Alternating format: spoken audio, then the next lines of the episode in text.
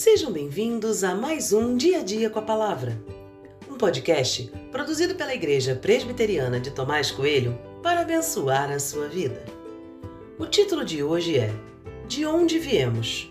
e tem por base o texto de 1 Reis 16, 1 e 2, que diz: Então a palavra do Senhor veio a Jeú, filho de Anani, contra Baasa, dizendo: Eu o levantei do pó e fiz com que você se tornasse chefe sobre meu povo de Israel. Mas você tem andado no caminho de Jeroboão e tem feito meu povo de Israel pecar, irritando-me com os seus pecados.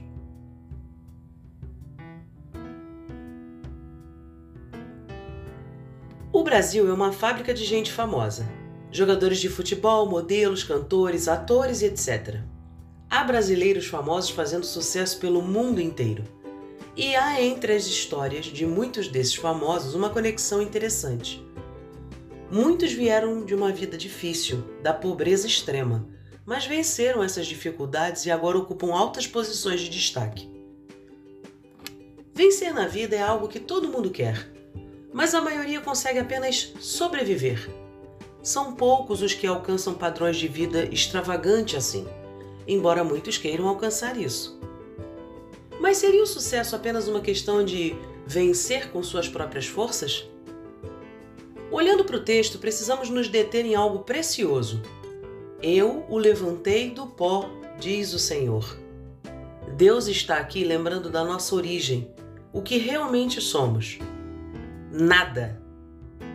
O sucesso e o crescimento profissional abrem a porta para um pecado muito sedutor chamado orgulho e o orgulho nos faz esquecer quem realmente somos e de onde viemos. Não falo apenas de nossa origem humilde e sem expressão. Nós somos pó. Se algo me foi dado, não posso esquecer que isso vem de Deus. Nada é meu e nunca será. O orgulho é um dos pecados mais comuns e traiçoeiros do dia a dia.